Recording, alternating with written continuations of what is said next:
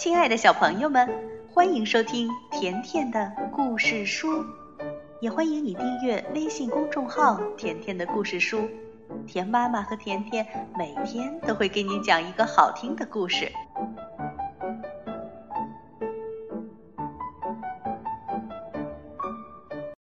小朋友们，今天我们来讲一个绘本故事，故事的名字叫《楼上的外婆》。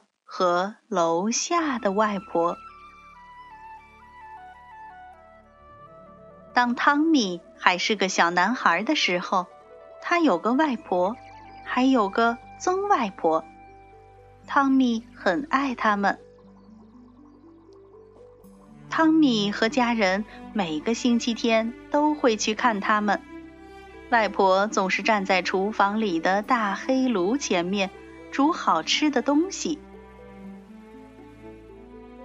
汤米的曾外婆已经九十四岁了，她的身体很虚弱，总是在楼上的房间里躺着。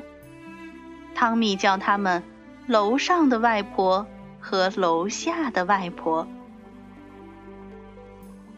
每到星期天，汤米总是跑进屋子，先向外公和楼下的外婆问好，然后一口气跑上楼。去看楼上的外婆。楼上的外婆总是会这么说：“来，自己拿糖吃。”每次汤米打开衣柜上的针线盒，里头总是会有薄荷糖。有一次，楼下的外婆走进来，扶着楼上的外婆坐到椅子上。还用毛巾绑好，免得它跌下来。汤米问：“为什么楼上的外婆会跌下来？”楼下的外婆说：“因为她已经九十四岁了。”汤米说：“我四岁，我也要绑在椅子上。”从此以后，每个星期天。等汤米拿出针线盒里的糖果，楼下的外婆就会上楼来，把汤米和楼上的外婆都绑在椅子上，然后他们俩就一边吃糖一边聊天儿。楼上的外婆跟汤米说了一些小矮人的故事，她说：“小心那个。”帽子上有红羽毛的家伙，他很爱玩火柴。汤米说：“我会小心的。”楼上的外婆说：“快看呐，他在那儿呢，就在发刷和梳子的旁边，看见了吗？”汤米点点头。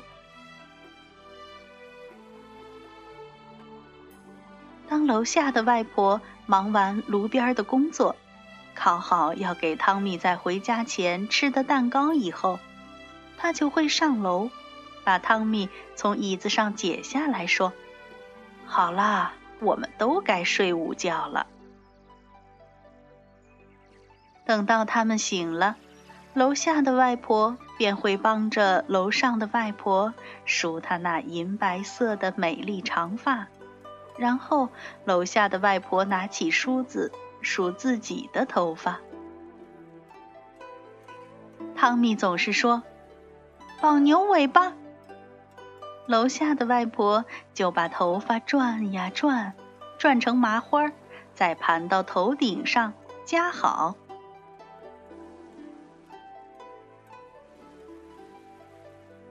有一次，汤米的哥哥跑到楼上来。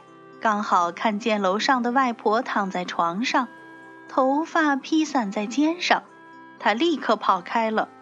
哥哥说：“哦，她好像巫婆。”汤米说：“才不是，她很美。”每当外公大喊着“去吃冰激凌喽”，汤米和哥哥就跟着外公去冰激凌店。有时候，爸爸和舅舅也会一起去。他们回来的时候，常常正好是楼上外婆的点心时间，于是汤米端着托盘，把牛奶和饼干送到楼上。有一次，爸爸帮全家人拍家庭录像，拍到楼上的外婆和楼下的外婆时，汤米便站在他们俩中间。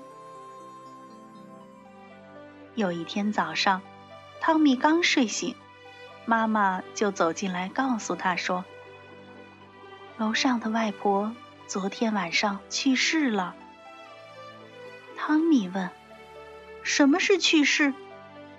妈妈回答：“就是，他再也不能和我们在一起了。”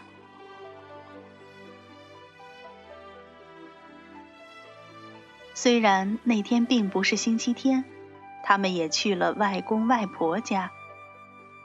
汤米还没向大家问好，就急忙三步并作两步的跑上楼，跑进楼上外婆的房间。床上是空空的。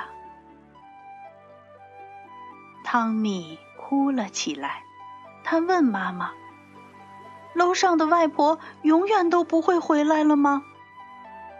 妈妈温柔地说：“不会啦，不过每当你想起他，他便会在你的记忆里。”从那天起，汤米就只叫楼下的外婆“外婆”了。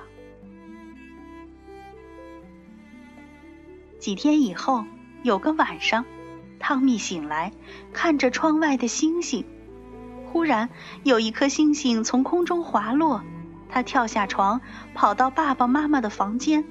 汤米说：“我刚刚，我刚刚看到一颗星星掉下来。”妈妈说：“哦，那也许是楼上外婆给你的亲吻呢。”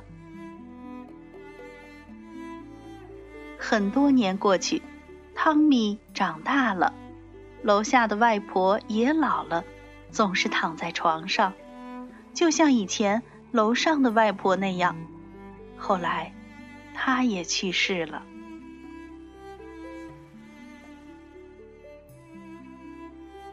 有天晚上，汤米从卧室窗口望出去，正好看见一颗星星。快速的从天空滑落。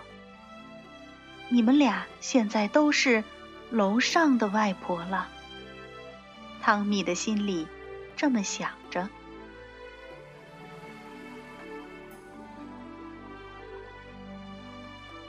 小朋友们，你们知道吗？这是一个真实的故事，作者汤米·迪波拉。他这样说。上天赋予我最好的礼物，就是让我有机会认识奶奶、外婆、外公和曾外婆。那你现在有没有也和自己的外婆或是曾外婆一起生活呢？你可以通过微信告诉田妈妈。好了，如果你想收听甜妈妈讲的更多故事，那就来订阅微信公众号“甜甜的故事书”。再见吧。